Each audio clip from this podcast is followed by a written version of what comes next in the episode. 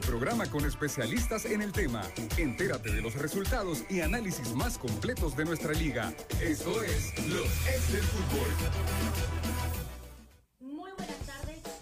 Bienvenidos a los ex del fútbol en este jueves 15 de octubre. Ya vamos de bajadita en esta semana y hay que decirlo, este día lo más importante en términos nacionales ha sido el fútbol, exactamente. Ahora tenemos un programa bien cargado de información, de opiniones y de todo para que usted esté pendiente de lo que se viene para el fútbol nacional. Sin duda, desde tempranas horas de la mañana ha habido información que nos ha preocupado a todos, nos ha estado eh, pendientes, claro está. Así que vamos a estar también discutiendo un poquito de la actualidad del fútbol. Manuel, ¿qué tal? Bien, bien, eh, Linda, encantado de poder despertarnos hoy. Eh, a ver, recibir una noticia que en, todos, en todo caso, pues no era del agrado de, los que estamos eh, viviendo el fútbol de cerca pero al final encantado de que eh, se nos dé una segunda oportunidad muy bien merecida, ¿no? Porque yo creo que sí, no, sí el fútbol se, se merece una, una oportunidad de demostrar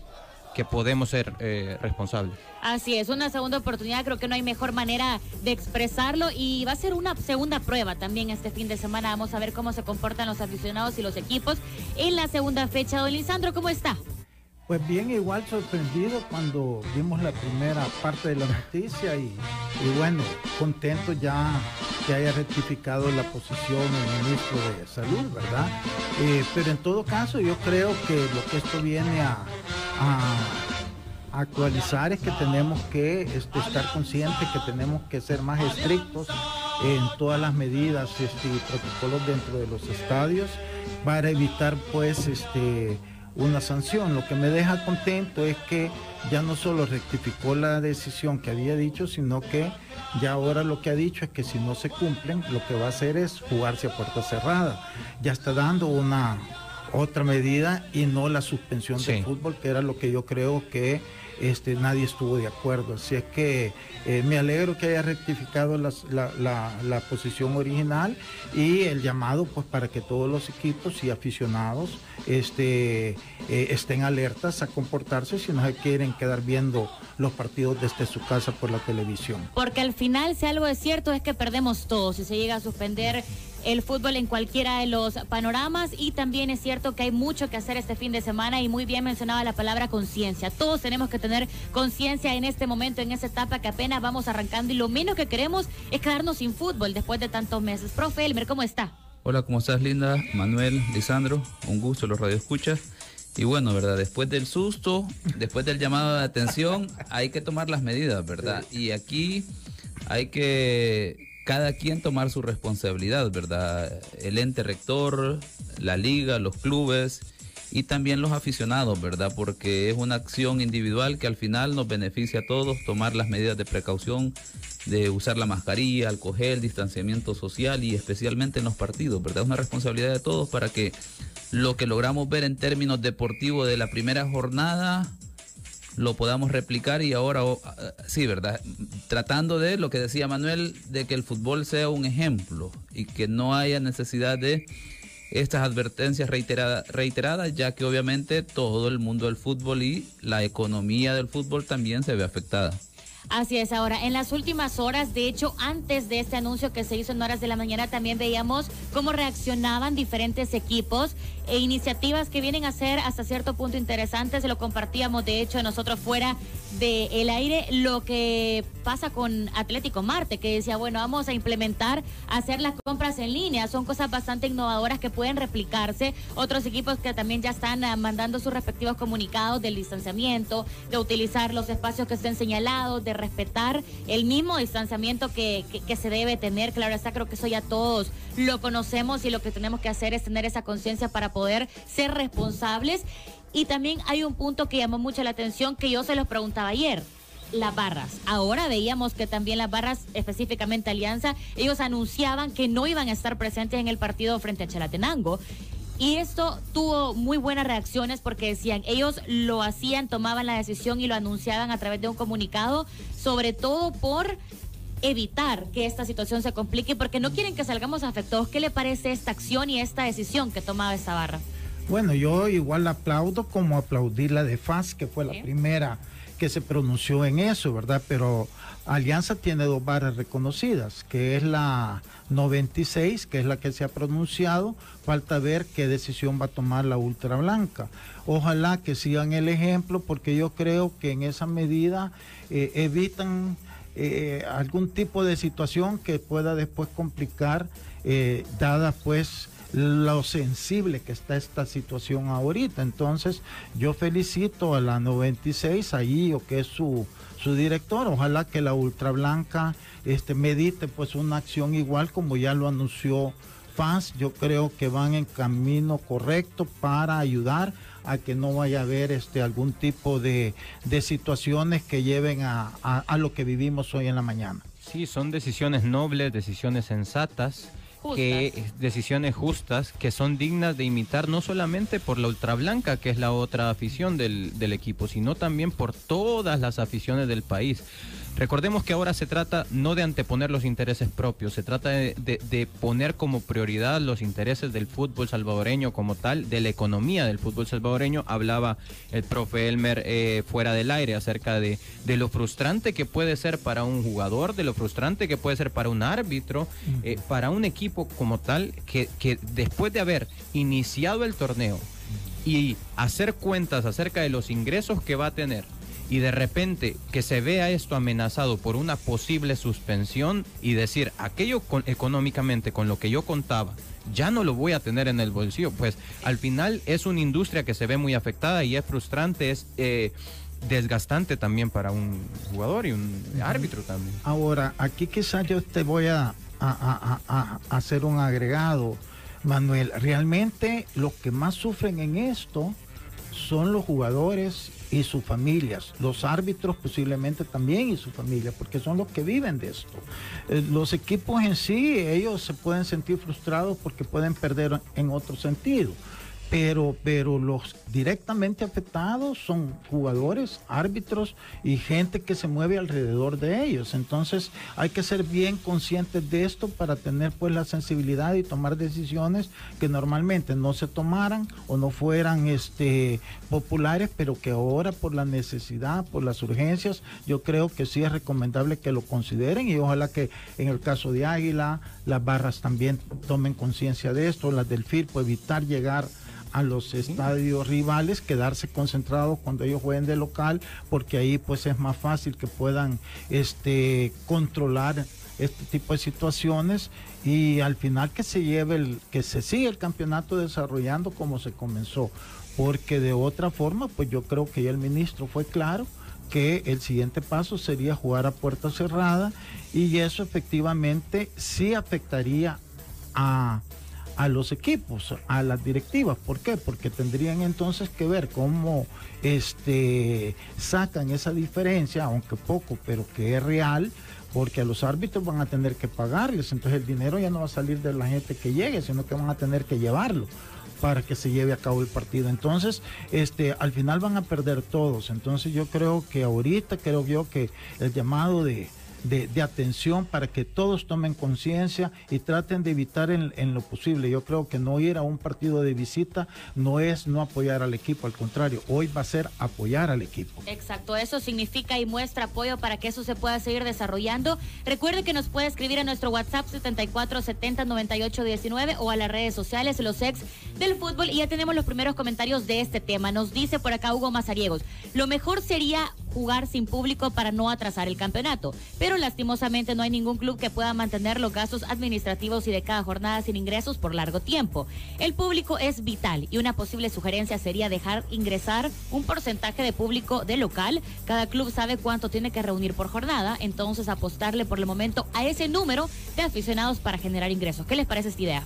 Sí, es que, es que fíjate que eh, hablaba acerca de que lo mejor es jugar a puerta cerrada. En un escenario ideal, en un escenario, en una economía eh, en la que es autosostenible, eh, pues sería, sería lo ideal. Pero aquí se trata de, buscar equilibrios también y buscar aquello que no, en, el que no se ve afectado ni los equipos, ni la industria, ni tampoco la salud. Y en aras de eso es que se se definió un plan aprobado por el Ministerio de Salud que yo vuelvo y repito, es un plan que se estudió bien y que el, el mismo Ministerio de Salud aprueba como eh, avalado para que para resguardar también a los a los a la afición y al entorno. Ahora bien, ¿De qué se trata esto? Esto nos da la pauta que para todos aquellos que se expresaron, por ejemplo, en, Twitter, que se expresaron en sus redes sociales, respecto a, a, defender el fútbol, a decir que esto no es responsable, que, que, el rebrote no es responsabilidad del fútbol, yo también hago un llamado a que utilicen los medios, los mismos medios, para que una vez estén dentro de los estadios, también masifiquen eh, el hecho de respetar los protocolos, porque eso nos va a dar una buena imagen. El profesor decía, mencionaba, nos hemos dado cuenta a través de ciertas imágenes que no se respetan. Pues entonces hagamos o masifiquemos en nuestros diferentes medios el hecho de que sí podemos respetar los protocolos y esto va a ser una cadena que de, evangelización para todos los, aficionados. Así es. Pero este, eso que dijo el aficionado Linda ya nosotros habíamos tocado, de poner un número, no porcentaje, sino que establecer números por sector del estadio y eso es una de las cosas que deberían de estar pensando los equipos reducir un poco, como dijimos ayer también, este, pero tener al menos una base durante todo el torneo, que es mejor que no tener nada. Eh, ese replanteamiento deberían de hacer los directivos ahorita, paralelamente que están haciendo otras cosas, ya a raíz del susto que, que, se dio hoy en la mañana, ¿verdad? Pero este, yo creo que tienen que hacerlo, ver cómo se sacrifica un poco más, pero en aras de tener algo todas las fechas y no de repente encontrarse con el escenario que se va a jugar a puerta cerrada, que eso sí sería totalmente contraproducente para los intereses económicos de ellos. Bueno, y hablábamos también que qué iba a pasar o cómo se iba a pronunciar la ultra blanca, pues le cuento que también ya se ha expresado y eh, Memphis Rodríguez era exactamente quien expresaba y decía, nosotros como organización nos sumamos al trabajo de la prevención, tuvimos reunión con la Junta Directiva de Alianza y mostramos nuestra preocupación. La marcación en el estadio existió, el problema es que la gente no la respeta, lo que hace falta es conciencia social. Los equipos no deberían estar convocando a las barras visitantes, primero debemos cumplir con nuestra responsabilidad en nuestra casa, luego ordenamos la de los demás. La tendencia dice que no viajamos a Chalatenango, dice la ultra, la ultra Blanca, nosotros llevamos termómetros digitales y solución sanitizante. Yo personalmente me siento orgulloso de lo que hicimos el domingo a la gente del Estadio Cuscatlán favor regular el micrófono para que las indicaciones que se dictan ahí se puedan comprender en todo el estadio. Es parte de lo que dice la Ultra Blanca en los ¿van últimos a ir minutos. ¿O no van a ir? Aquí dicen que de Chalatenango, dicen, la tendencia dice que no viajamos a Chalatenango. Oficialmente no han hecho el comunicado, pero aparentemente puede que no viajen también por salvaguardar la salud de todas las personas en este recinto deportivo. Sí, y el, yo creo que eso sería lo más juicioso, no ir, como le dije yo hace un momento, ahorita no se trata de no apoyar, es de apoyar y hoy el apoyo es al inversa de lo que fuera en una situación normal. Bueno, totalmente ahí está parte de lo que está sucediendo ahorita en las últimas horas. También se han expresado jugadores, lo decíamos, se han expresado directores técnicos, todo, pero también ha sido un respiro el poder decir, ok, habrá fútbol y como muy bien lo decía don Lisandro, ya el Instituto Nacional de los Deportes también mencionaba específicamente que el primer, el primer paso, sin este fin de semana en la segunda jornada no se da los resultados esperados, es jugar sin público. Pero sí es responsabilidad de todos, tanto de los equipos como lo mencionaba también ayer, profe, que exista una persona manejando todo lo que esté pasando, ¿no? Es que para mí ese es el gran vacío en este momento. Tiene que haber un responsable que se eche, como se dice en términos futbolísticos, el equipo al hombro tiene que haber una autoridad. En este caso es el ente rector del fútbol, la federación, que debe de asignar a una persona, primero que pueda tomar, asegurarse que los protocolos que están bien establecidos se cumplan. En todo caso, si no se cumplen, tener elementos puntuales de verificación que le permitan generar un informe y tomar decisiones puntuales. Porque de lo contrario, creo que si nos quedamos con el principio de buena fe de que todos debemos de colaborar, pasará siempre, ¿verdad? Que habrá grupos reducidos que serán irresponsables y terminarán afectando a terceros, ¿verdad? En este caso, directamente, inicialmente a los equipos, posteriormente a los jugadores, a eh, árbitros que viven de esto. Entiendo que sea. Y el tema va en el sentido de que la federación también tiene que pensar que le conviene que los equipos estén activos porque posteriormente se tiene que ver el tema selección nacional. Entonces si paras la competición afectas a toda la estructura y como consecuencia lógica, ¿quién es el responsable de verificar esto? Debe de haber una autoridad. Hablaban de un Eso, esa era delegado de bioseguridad, pero no, no con la facultad. ¿Qué le hace falta? No con la autoridad para tomar decisiones. ¿Para qué inventar ya FIFA con CACAF tiene establecido los lineamientos de un comisario de partido? Aquí tenemos años que no se implementa solo para las semifinales, algunas veces para los partidos de la final, que son las personas encargadas de verificar que se cumplan estrictamente esos protocolos. De lo contrario, los partidos no se inician, se suspenden momentáneamente o se suspenden definitivamente. ¿Y qué es lo que debe de pre- prevalecer en este momento? En todo caso, esa es la persona que debe de rendir un informe detallado a las autoridades competentes, llámese federación, comisión disciplinaria. Y aquí viene otro tema importante. El fútbol quiere ser eh, independiente, quiere eh, decir que se- es sostenible, que no necesita mayor regulación, pues se debe demostrar haciendo uso de las herramientas que ya están. Sí, a mí me parece una excelente este, exposición la que has hecho, Elmer, porque no se usa esa figura del comisionado y, y ya uno que ha tenido oportunidad de ver la función de ellos en los partidos de la CONCACAF, realmente ellos son la ley. Y ahí no es cuestión de subjetividades, de, de buena fe, de buenas voluntades. Ellos vienen con, con- con- con los protocolos como deben de ser, o se cumplen o te sancionan. Y yo creo que esa es una figura también que la federación debería implementar, porque eso es la autoridad máxima quien implementa eso, que en este caso es la federación, no es la liga. Y eso le quita responsabilidad incluso a los árbitros, porque ya los árbitros no tienen que estar viendo si va a llegar la, la seguridad pública, si el comportamiento de los aficionados está acorde a lo establecido, sino que el árbitro, la cuarteta arbitral se centra en el rectángulo de juego, que es un elemento que hay que hacer esa salvedad para los árbitros, que es una carga extra, ¿verdad? Los árbitros tienen que ver que el tema de seguridad esté presente ahí cuando no les corresponde realmente en términos deportivos. A los internacionales eh, creo que es un- ellos notan la diferencia cuando dirigen en el fútbol salvadoreño cuando tienen un partido internacional, porque ahí se libran de todos los temas de seguridad, de control del Quizás- escenario y se enfocan en el, en el rectángulo de juego puntualmente. Sí, quizás nosotros hemos tenido la oportunidad de vivirlos, esos partidos internacionales, pero sería bueno que para que nuestros oyentes puedan entender, hasta ahorita se ha conformado esta figura de eh, comisario, comisionado de bioseguridad, como usted bien mencionaba, profe, pero ¿qué le hace falta? ¿Qué potestad le haría falta a este, este, a este comisario para poder eh, tener esa figura que a nivel internacional se tiene en las competencias? Por ejemplo, ¿qué potestad tiene o qué potestad no tiene? este comisario para que nuestra nuestra audiencia pueda pueda entender hasta dónde puede llegar este este comisario dentro del partido, ¿no? En ese caso, se, ya, de hecho ya está regulado en las bases de competencia, en, en todas las anteriores ya está esa figura ahí, bajo los protocolos y los lineamientos de FIFA y CONCACAF, es la máxima autoridad en el tema de control de la seguridad, del control de ingreso de los aficionados, de verificar que todas las medidas que están establecidas por bases de competencia, cualquier otro reglamento que se utilice para la competición, verificar el tema de los árbitros, verificar en este caso que se le agregaría el protocolo de bioseguridad que ha aprobado el Ministerio de, Sa- de- eh, de Salud y el INDES, avalado por la federación, de tal forma que esta persona tiene que, obviamente, darle una capacitación para que posteriormente, a través de una lista de chequeo, vaya y verifique que todo eso se está cumpliendo. Y ya el protocolo te dice, como por ejemplo, con CACAF utiliza el tema de, en el tema de violencia y racismo, cuando en el partido se, se da una situación que va en contra del protocolo, pues detenés el partido por dos minutos. ¿Puede este comisionado detener eh, dirigirse hacia la- el cuerpo arbitral y suspender el partido a nivel internacional? ¿Qué pasa con el- el- el- el- la figura que ha, surgido ahorita?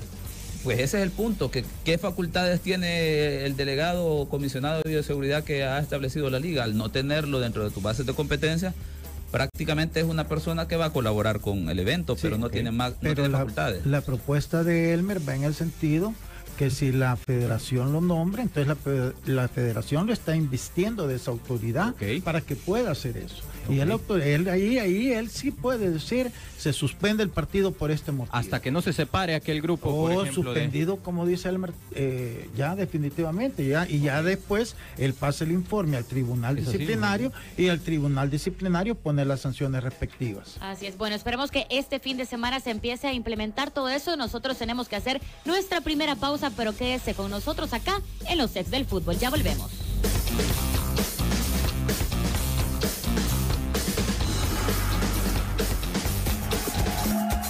Los ex del fútbol. Regresamos. En noviembre tendrás 12 razones para pensar en negro. Black Off Samix 2020. Espéralo. NAN 3 te da la hora. 13 horas, 21 minutos.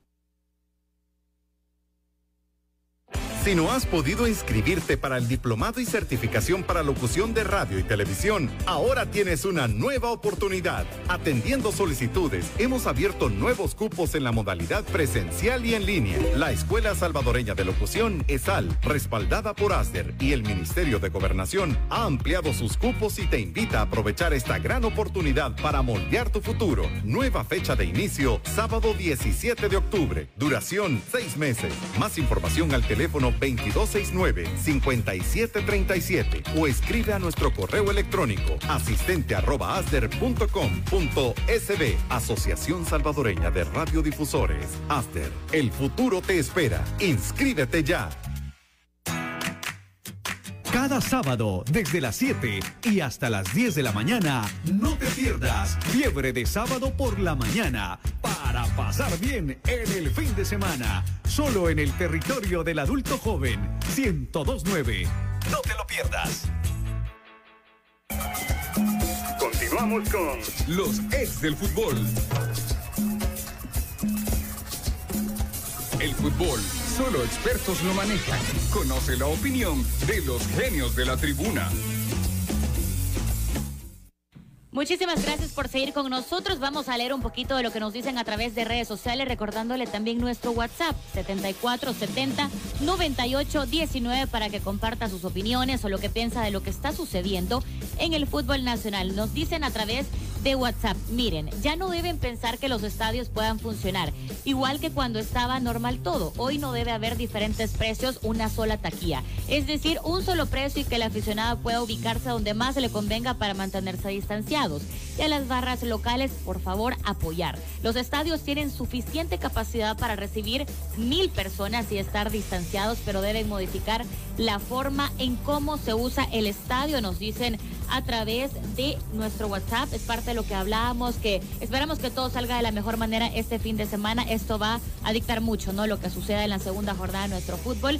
Pero también vamos a pasar un poquito a otro tema, porque ese tema lo hemos hablado mucho. Yo creo que la mejor forma y el mejor momento también va a ser el día lunes, dependiendo de lo que pase. Hablemos un poco ya de lo que se viene en esta jornada número Después del susto, ¿no? Después del susto, calmémonos un poquito y pensemos que sí va a haber fútbol. Sí, pero, pero yo no veo que Linda haya contestado el tweet. ya me quieren comprometer a mí también, fíjese. a mí me evadió la Ex pregunta. de qué dice. Sí, parejo. Así es, aquí tenemos que ir parejos todos. Ah, entonces, eh, los ex y la nueva, vaya. Bueno, ahí está. Eh, vamos a hablar un poquito también de Club Deportivo FAS. Si algo es cierto es que terminaba decepcionando en la primera jornada. Se viene un partido interesante. Se estará enfrentando a Sonsonate, Sonsonate que tampoco le fue muy bien en la primera fecha. ¿Les parece que, bueno, no creo que, creo que sí, creo que FAS decepcionó en este debut, pero ¿consideran que en el próximo encuentro contra Sonsonate tiene la posibilidad de imponerse y de llevarse los tres puntos? Yo pienso que sí, yo creo que en, buen momento le va a llegar Sonsonate, ¿verdad? Que quiera ser o no, este, una victoria va a volver otra vez como a, a, levantar los ánimos, la moral, no solo de los jugadores, sino que de la afición, que es bien importante, ¿verdad? Entonces, este, el problema yo lo veo más a largo plazo, no de momento, realmente, si realmente va a tener lo que esperábamos nosotros, para llegar a la final del campeonato y pelear el, título. Allí es donde este, ha quedado la incógnita después de esta primera fecha. Pero obviamente, eh, partido a partido que vaya jugando, si las cosas se le van dando, si van mejorando, si van agarrando más confianza, si jugadores lesionados se van recuperando y aportan esa fortaleza que no se vio en este primer juego, pues obviamente las cosas van a cambiar y este, la confianza va a regresar al plantel, que yo creo que es importante porque para la segunda etapa del torneo, tener a un FAS fuerte, tener a un Metapan fuerte, tener a un Águila fuerte, tener a un Alianza fuerte, tener a un Firpo fuerte va a ser pero increíble para este la motivación que el torneo tiene que tener y que yo creo que debería de tener en esas circunstancias. Y bueno, hay que hablar también de la llegada de Luis Perea, algo que ha sido muy comentado el día de ayer, en horas de la noche llegaba al país, también puede que esta incorporación cambie mucho el, la forma en que se está viendo este cuadro tigrío, ¿no? Sí, eh, quisiera profundizar un poco también acerca de lo que mencionaba Lisandro y lo, lo platicábamos el día lunes. Eh, ayer tuve la oportunidad de conversar con eh, Diego Areco y nos comentaba acerca de cuáles eran las, las, em, las medidas que había tomado el, equipo después de el, partido o los resultados del partido anterior que tuvieron. Y me decía que habían se habían reunido eh, como jugadores que se ha reunido también cuerpo técnico con junta directiva. Y era parte de lo que Lisandro nos comentaba el, día lunes que son acciones que se deben tomar de inmediato. Y no lo veían como algo correctivo sino más bien como algo eh, enfocado hacia un objetivo colectivo. Entonces, sí han hecho eh, la tarea, la tarea post partido, que puede invitar a pensar que se van a minimizar eh, los riesgos de que esto vuelva a suceder. Como plantilla, FAS sigue teniendo una plantilla amplia. Recordemos acerca de la expulsión de Wilma Torres. un sustituto puede ser Walter Chihuila que entra en media cancha y que quien se abra como extremo sea eh, el caso de Guillermo Estradela, que ya lo ha hecho como extremo por derecha. Entonces, son nombres ya reconocidos. Ahora eh, sale Raúl Renderos y, yo le, hacía la pregunta a Diego Areco respecto a, un cuestionamiento que a mí me llamó mucho la atención de un directivo como el Lisandro Paul que está acostumbrado a, producir equipos campeones, ¿no? Y eh, decía Lisandro Paul, ¿qué tanto necesita FAS a otro delantero. Si tiene a Peñaranda, que metió gol el fin de semana, que si tiene a Diego Areco, campeón goleador, o necesitará otro defensa. Y se lo preguntaba yo a Diego Areco y Diego Areco me decía, la verdad es que yo he visto entrenar a Mauricio Cuellar y Mauricio Cuellar está listo para jugar en cualquier equipo de este, de, este país. Y yo he visto también a Alberto Enríquez, que aunque sea un jugador joven, ya jugó una final, por ejemplo. Entonces, tienen a bien como equipo eh, a ver, forma parte de las entrañas del equipo y tampoco va a hablar mal de sus compañeros, pero tienen a bien como equipo defenderse como tal. Y eso es bueno. Un, equipo con buena plantilla que genera una familia es un buen augurio. Sí, pero es que eso siempre pasa. Mira, yo siento que, este, tipo no pasa por declaraciones de los jugadores. Los jugadores siempre se, se defienden y van a hablar bien y, y está bien y hacen bien en eso.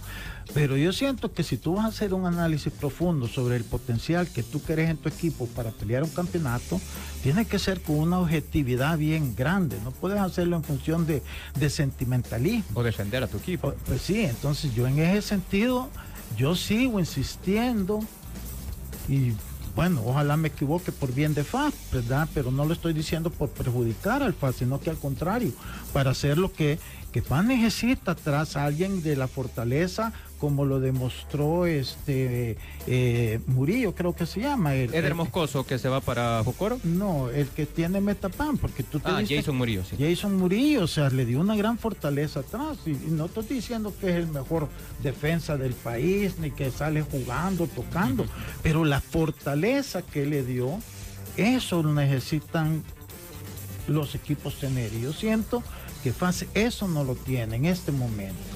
Entonces, para mí, traer a un jugador como Luis Perea, que la afición ahí es donde también cae en esos sentimentalismos. Luis Perea, ojalá también me equivoque por bien de faz, pero no es el Luis Perea de hace tres años. Luis Perea viene, yo no sé, su récord no ha metido muchos goles en los últimos dos años. Entonces yo siento que ahí es donde se se cometen a veces errores, que es lo que una junta directiva y un cuerpo técnico tienen que tratar de no cometer, ser bien objetivos y no caer en el sentimentalismo de, de, que buena persona, buena aquí, bueno allá, porque con eso no ganas campeonatos y la afición de paz, como todas las aficiones, lo que quiere es que su equipo sea campeón. Bueno, ahí está interesante el análisis para Club Deportivo FAS, que ahora puede tener ventaja frente a un Sonsonate que también le costó un poco mostrar una buena faceta en la primera jornada, pero también me parece que eso y ese sentimiento y esa responsabilidad lo llevan ambos. Y eso va a ser interesante verlo en la cancha. Tenemos también audios que vamos a escuchar en este momento que nos están enviando a nuestro WhatsApp. En ocasiones es mejor encarecer este tipo de espectáculo para evitar demasiadas aglomeraciones. Ahorita lastimosamente el fútbol no puede ser tan popular como quisiéramos en, virtud de, la salud pública. Si el fútbol se tiene que encarecer para mantener la cuestión de la distancia, se tendrá que hacer. Bueno, ahí está la opinión de los aficionados también a través de nuestro WhatsApp 74709819. Y mire, Presi le mandan aquí un saludo. Dice, saludos, Cristian Roque de Prensa de Alianza, que extraña al Presi, dice. y yo a él también. bueno, ahí está Cristian, que por ahí lo veíamos bien activo también, preparando todo de ah, Alianza para... El, trabajo que hace apasionado es, sí, increíble con todo lo que tiene que ver ahí con red. Bueno, él es ayuda, pero él ve la parte de prensa y ahora tengo entendido que lo tienen como director del programa de Minuto Albo, algo así, así es que eh, no, con un gran cariño, siempre lo recuerdo también. Bueno, ahí está un albo de corazón también, Cristian Roque. Saludos a Cristian y a todos los que se están siempre reportando a través de las redes sociales. Ahora, hablábamos de Club Deportivo FAS, pero ¿les parece que Sonsonate sí pueda cumplir? ¿Les parece que Sonsonate pueda fortalecer de pronto esas áreas débiles que no logró en el primer partido que caía por un marcador bastante abultado? Yo creo que este, este equipo es un equipo que pasa mucho por eh, su rendimiento, sus resultados pasan mucho por un estado emocional del equipo, el cual es controlado por un entrenador que sabe tocar esas fibras. Eh, el Polía da Silva es un entrenador que sabe en qué momento motivar, que sabe en qué momento regañar, porque es un entrenador que no, no es que sea ameno en todo momento. Sí hay hay momentos en los cuales un jugador necesita un llamado de atención, por no decirte la palabra exacta que necesita un jugador en algún momento, pero eh, sí es, es, yo creo que los resultados de Sonsonate dependen mucho de la parte emotiva, de cómo la maneja su entrenador. Eh, más allá de que también en el primer partido recordemos que le hacían falta piezas a este equipo, yo creo que eh, hay que ser sinceros y el panorama en, el, en, la primera etapa, por lo menos, eh, y, afortunadamente no se está jugando una clasificación en la primera etapa, pero el panorama en la primera etapa para Sonsonate no pinta del todo bien, a menos que sus extranjeros, como el caso de Buitrago, que, ya llegó al país, que no creo que esté para este fin de semana porque recién eh, ha llegado, yo creo que sus, eh, sus, extranjeros o estas piezas que le hicieron falta en el primer partido tienen que tener un repunte demasiado alto para llevar a, Sonsonate a empatarse en volumen de fútbol con, el resto de sus, de sus rivales.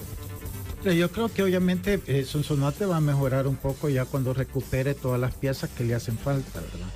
Pero yo no lo veo como un equipo que vaya a realmente a competir este eh, arriba de la media tabla. Él va a estar abajo de la de los de los seis para abajo.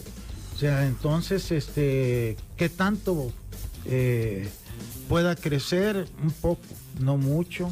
Este, y más, como ya he tocado yo, y, no quiero ser repetitivo en esto, si la directiva no se responsabiliza con el plantel, va a ser todavía peor. Entonces, por muy polillita da Silva que quiera hacer las cosas, la va a tener difícil.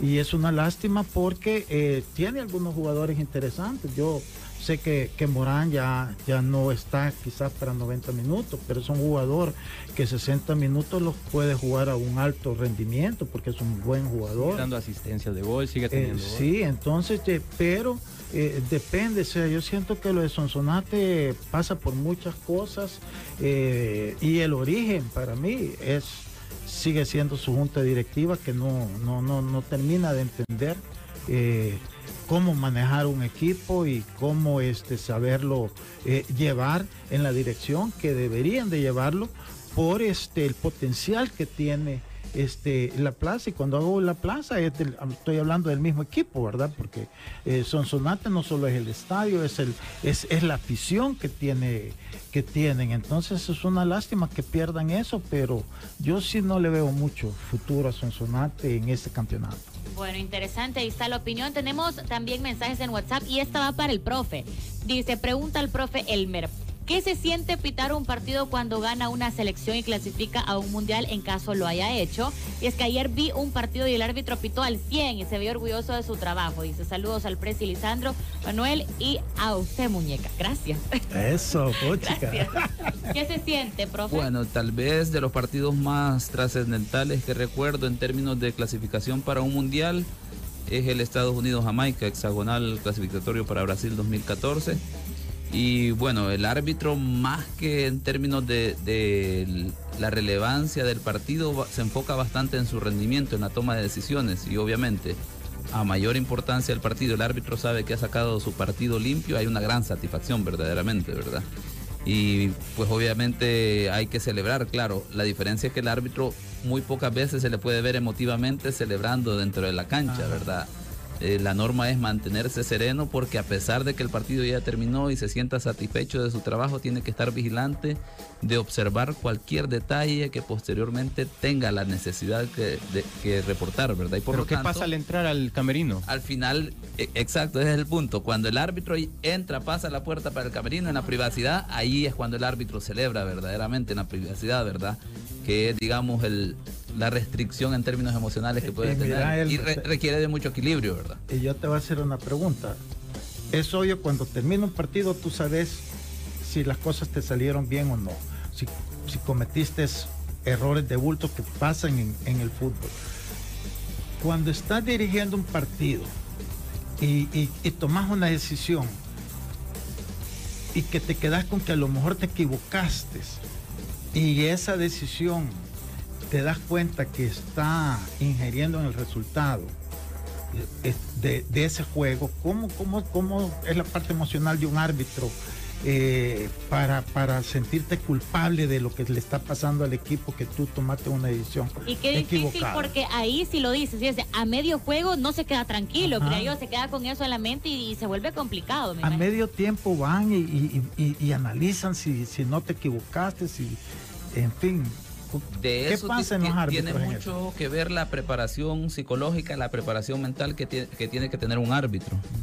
Y obviamente aquí va el entorno, ¿verdad? Que debe de brindarle las herramientas de tal forma que cuando vaya a un partido tenga esa madurez en el sentido de que durante los 45 minutos el árbitro tiene que tomar decisiones con firmeza. Y a pesar de que puede suceder el elemento que muchas veces uno duda si verdaderamente tomó la mejor decisión, pues tiene que creer que tomó ya una vez el balón se reanudó y no hay una corrección de, sus asistentes, de su cuarto árbitro, tiene que olvidarse de esa acción de tal forma que no le perjudique en la siguiente toma de decisiones, ya que si el árbitro se queda en una situación, en una jugada atrás y le pasa dando vuelta en la cabeza de que si fue la decisión correcta o no, es cuando puede observarse un árbitro que tras una equivocación va a la otra y subsecuentemente puede llegar a perderse el control.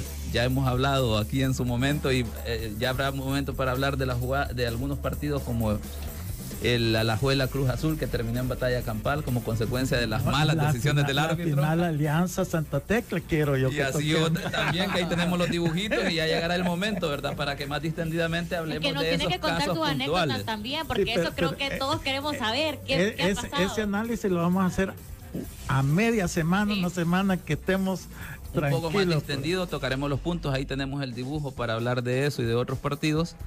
Y bueno, sí, el árbitro tiene que tener esa, esa firmeza, ¿verdad? De, saber alejarse de las emociones positivas y negativas que le puede generar una decisión y el mismo partido que está dirigiendo, de tal forma que vaya decisión tras decisión en las, en las trascendentales. Y a pesar de que pueda haber duda y ahí esté haciendo ruido en la mente del árbitro esa decisión, tiene que mantenerse firme. Claro, cuando llegue el medio tiempo, se consulta abiertamente con los asistentes, con el cuarto árbitro y aquí cuando hay los medios, pues se revisa el celular para ver si los amigos ya le mandaron una imagen, si la pasaron en televisión. todo eso sí lo revisar si verdaderamente la acertó o no. Es la parte humana, ahí sale la parte es que eso pasa y a todos los niveles, a todos los niveles, uno está pendiente de las personas de confianza para que le den una retroalimentación.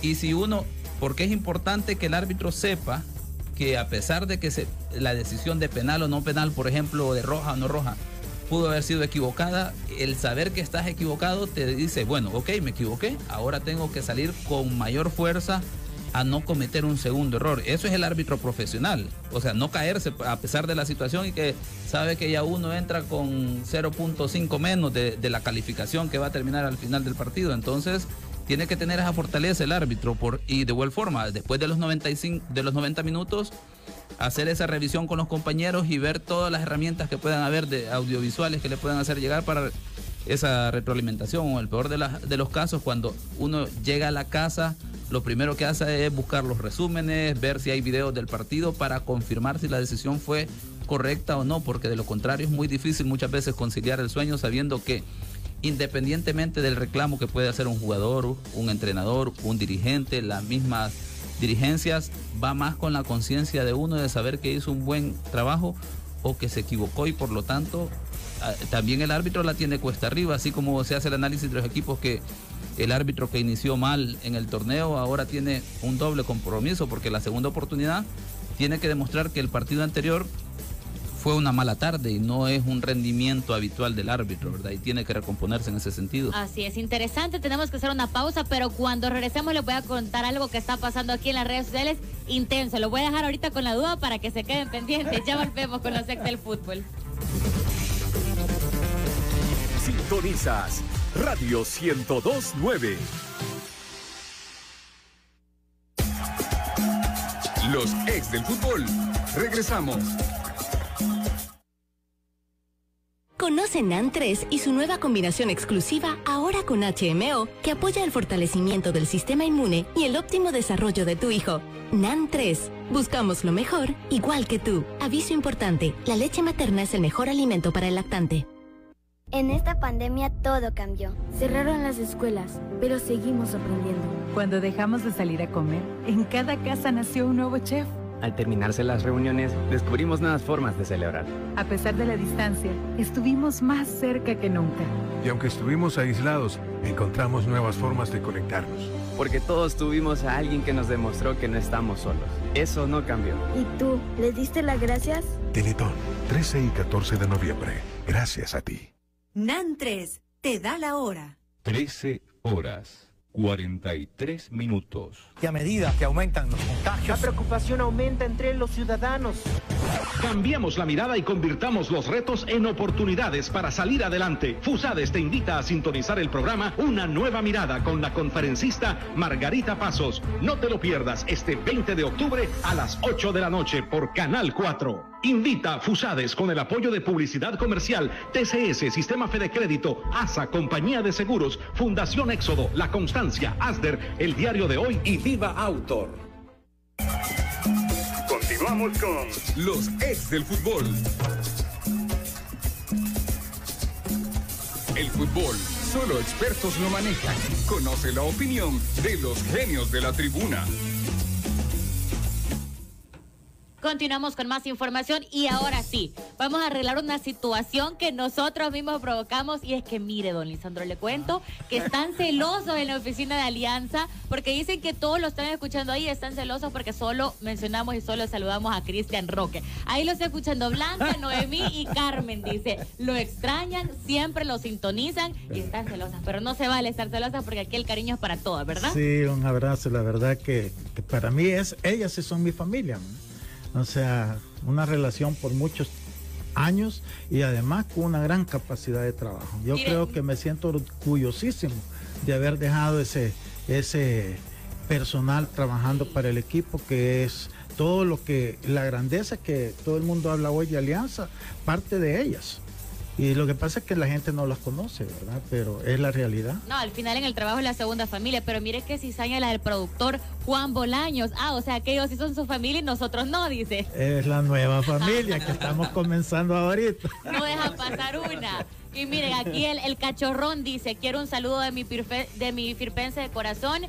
Mi árbitro olvida tarjetas y mi presidente corazón blanco con sentimiento azul y rojo y un saludo especial de voz. Los estoy escuchando y del productor preferido Juan dice el cachorrón. Yo también soy su familia, dice. Pero, pero ha dejado de venir desde, No, que, desde que perdió el sábado, ya no lo volvimos a ver. Yo creo que no ha salido de la casa que, eh, y he venido con camisas de color rojo para darle ánimo, pero nada de eso. no Bueno. Funciona. Bueno, eh, el lunes tiene que venir, el lunes tenemos que vernos a ver qué pasa por ahí. También Ernesto Espinosa dice, lo voy escuchando, estoy esperando mis tarjetas, dígale a Elmer. bueno, vamos a seguir hablando también de lo que se viene esta jornada. Vamos a cambiar de equipo, ya hablábamos de FAS, hablábamos de Sonsonate. Ahora pasamos a hablar de lo que se viene para Firpo. Firpo tampoco empezó con la mejor de las suertes, con el mejor de los resultados. Ahora se enfrenta a un municipal limeño que parece que se duplica el esfuerzo que tendrán que hacer. ¿Cómo les pinta este duelo que se viene este fin de semana? A mí me parece que va a ser un duelo bien interesante, bien bonito, parejo. Este, yo siento que mira, Firpo debería de ir de menos a más porque es un, jugado- un equipo bueno nuevo, ya lo hemos hablado, este ha incorporado bastantes piezas, necesitan tiempo para irse acomodando. Recién los extranjeros tuvieron un par de minutos, este el partido este que recién pasó, o sea todavía eh, no están acoplados. Yo yo pienso que el que más se puede beneficiar de esta primera etapa eh, del torneo va a ser Firpo, porque vaya, Águila, quieras o no, eh, ya tenía una base de jugadores. Este, y es cierto que ha cambiado muchos, pero tenía esa base, cosa que Firpo no la tenido. El mismo caso de Marte también, ¿verdad? Pero bueno, el caso de, de- Marte es distinto al de Firpo, porque Firpo está llamado a ser un equipo grande, a pelear por el campeonato. Este, quieras o no, tiene un estadio que ellos ahí entrenan, que es Pueden de ellos. de. Este, tiene una afición grande que aprieta y que, y que también va y los apoya. Entonces, yo creo que, que en el caso de Firpo, esta primera etapa le va a servir de mucho. Creo que es el equipo que más se va a beneficiar en el entendido, pues, que es nuevo y que se están acoplando sus piezas.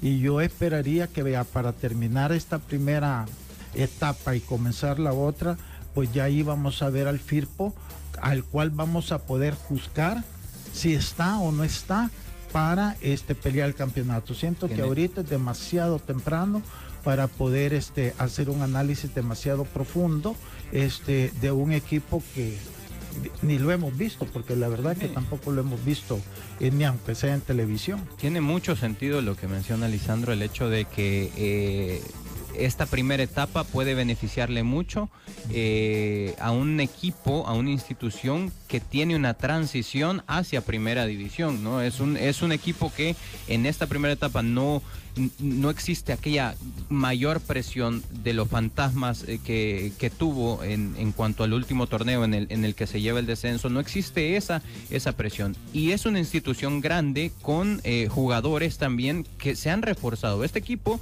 pierde el primer partido en una pelota parada. A ver, es, es, es sabiendo que eh, juega contra una estratega que se defiende bien y que eh, va a aprovechar eso, va a aprovechar una pelota parada. Y, no es tanto que, el- equipo juega mal, eh, el equipo pierde el partido, repito, pierde el partido en, un tiro de esquina.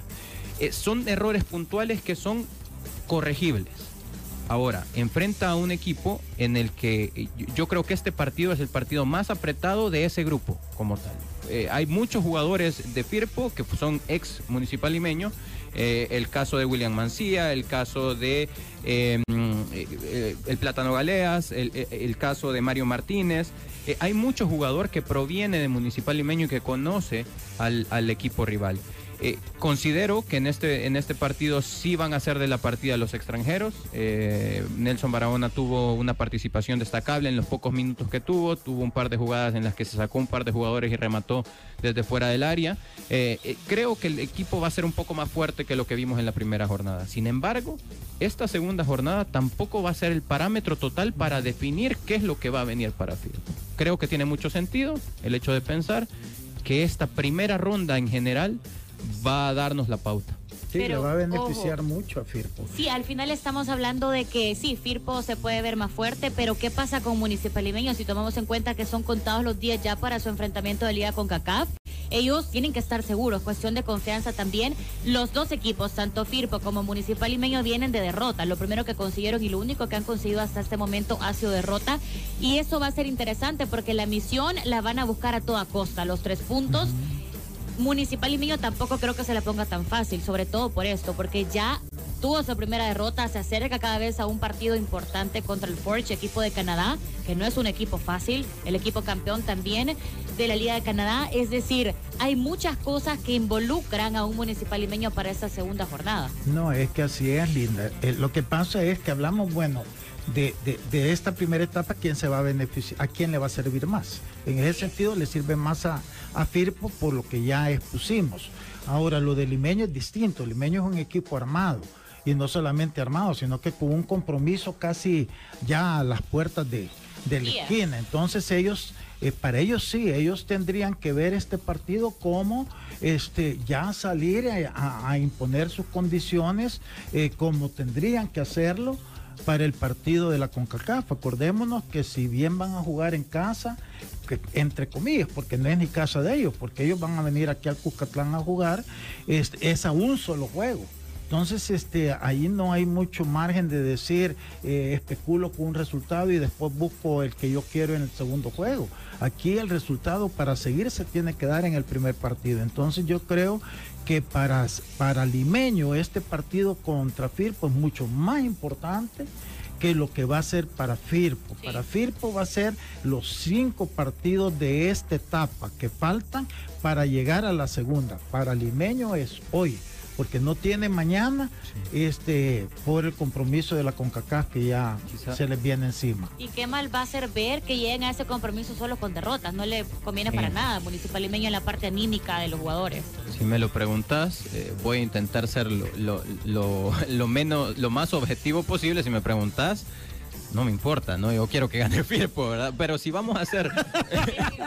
no, es que no tenías que haberlo dicho. Te lo, estoy diciendo, de verdad, pero bueno, vamos a intentar ser objetivos en este, en, este análisis. Sí creo que es más importante el partido para Limeño por lo que se le viene, porque para Limeño es un partido eh, que forma parte de su competencia inmediata.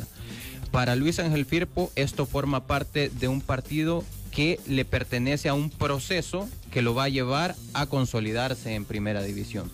Porque Firpo está en aras de hacer eso. Eh, Firpo está en aras de un proceso para consolidación en primera división. Municipal Limeño ve cada partido como una competencia inmediata. Sí, al final eh, son dos situaciones totalmente diferentes que están viviendo estos equipos. Ahora, se nos está acabando el tiempo, pero les quiero preguntar brevemente cómo ven el partido que a mí se me hace que va a estar muy interesante entre Metapan y Once Deportivo, que son dos equipos que lograron una buena victoria, que mostraron un buen desempeño. ¿Cómo les pinta para este fin de semana? Yo creo que va a ser un partido bonito. Siento que Metapan, bueno, mañana creo yo que vamos a hablar de, los partidos. Sí, a ver, ya, ¿verdad? Pero siento que favorito va a ser Metapan. Eh, a, al Once Deportivo en todo caso, creo que le, no sé si ya el defensa Copete, creo que este, ya, ya vino todavía, ¿no? Yo creo que no, ha venido todavía, porque acordémonos que, que no se pudo, no, pudo viajar porque tenía COVID, ya como que ya superó eso, pero no sé pues cuándo va a estar acá. Esa pieza para ellos es importante, pero yo insisto, atrás un equipo tiene que ser fuerte y ya demostró este Metapan que tiene las armas para hacer un ritmo de juego que si tú no estás bien fortalecido atrás, podés este, sufrir. Entonces yo creo que para este partido este, le veo, lo veo difícil para el 11, pero igual. Es la primera etapa que sirve precisamente para muchas cosas, este, para mejorar para la segunda. Bueno, Águilas o Coro, ¿qué les parece? Eh, yo creo que Águila, eh, este partido, si no me equivoco, se juega en San Miguel nuevamente. Sí, también Eh, en el Barrazo. Águila es eh, eh, uno de los equipos que repite como local. Como creo también que son Once Deportivo, si no me equivoco también. Pero bueno, eh, yo creo que Águila tiene que hacer fuerte su casa. Eh, el primer partido lo ganó, no importa la forma, dos penales, no importa la forma. eh, su golea- goleador eh, anotó su- lo- los dos tantos, anotó quien tenía que anotar. Yo creo que Águila en esa medida tiene que hacer fuerte su casa, hacerse respetar. Y creo que va a ser, va a ser así. Creo que no, en, en esos partidos no va a importar tanto las formas, sino que va a importar el resultado. Y veo a un águila con más posibilidades de sacarse, de llevarse los tres puntos. Y aquí es lo contrario, porque son dos equipos que sí vieron la victoria ya en la primera fecha, tanto Águila como Jocoro. Pero yo siento que no va a ser nada fácil. Yo pienso que de, eh, de acuerdo a la lógica de Manuel, dentro de esa lógica, creo yo que el que más podría sacar beneficio es este Jocoro, porque es un equipo que sabe sus limitaciones y juega sabiendo esas limitaciones y explotar las debilidades del rival. Entonces, este eh, Águila va a tener que salir como salen los equipos grandes a buscar un resultado en un momento que yo creo que todavía no está bien acoplado. En cambio, eh, eh, Jocoro es su forma de jugar, es la forma de jugar de su técnico, que es muy inteligente, porque no es que sea defensivo por ser defensivo, es defensivo porque él sabe las limitaciones que tiene. Si tuviera otro equipo, a lo mejor jugara de otra forma. Entonces, esa es la, para mí la ventaja de Jocoro. Entonces, yo creo que va a ser un partido bien apretado. Eh, eh, yo siento que va a costarle más a Águila eh, Jocoro que lo que fue Limeño en la primera fecha. No estoy con esto diciendo que Jocoro es mejor que Limeño, sino que por las circunstancias de la filosofía de cada equipo en este momento. Bueno, eso es interesante porque hay muchas cosas que analizar, no solo cómo llega un equipo, sabemos que Municipal Limeño ha logrado llegar muy lejos también en otros torneos. Ahora se habla mucho de un Jocoro que puede ser el equipo sorpresa y lo viene mostrando desde la primera fecha, aunque también se sabía que el duelo que tuvo contra Firpo era de expectativas. Al final Jocoro terminaba cumpliendo y seguro que esto va a ser un impulso para buscar también la segunda victoria que ahora va a ser en el estadio Juan Francisco Barraza. Y en resumen, al final, ma mañana vamos a estar analizando a mayor detalle todos esos partidos, pero creo que otra vez el punto más importante va a ser que todos sigamos los protocolos este fin de semana, porque no queremos que pare el fútbol. Eso va a ser lo más importante. Y no sé si ya está lo de los árbitros. El No, eso no ha lo estaremos eh, sabiendo lo- posiblemente los viernes. El viernes haremos el análisis, sin embargo, mañana vamos a agregar un, un elemento importante. Por primera vez vamos a hacer un análisis de cómo va la tendencia en la parte disciplinaria, si vamos a tener árbitros puntualmente que van a destacar por sus tarjetas amarillas y rojas, o uso de la Hoy que se personalidad, preparen. o uso de la personalidad, o si habrá equipos que tienen una tendencia posiblemente, como se dice, a meter pierna y es el equipo el responsable de que en cada partido se vean tarjetas amarillas. Veremos aquí, iremos dando a conocer las estadísticas en ese sentido y aplicar un análisis, ¿verdad?, de la realidad del partido para que tengamos proyecciones de lo que podemos esperar en términos de la conducta de los equipos y de los árbitros en los fines de semana.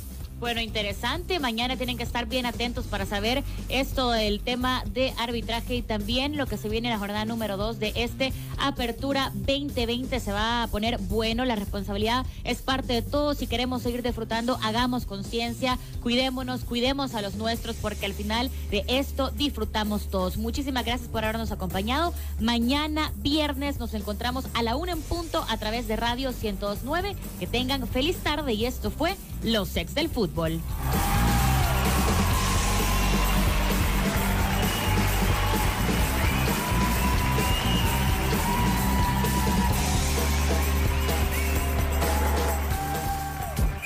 Esto fue Los Ex del Fútbol, el programa con el mejor análisis del fútbol nacional.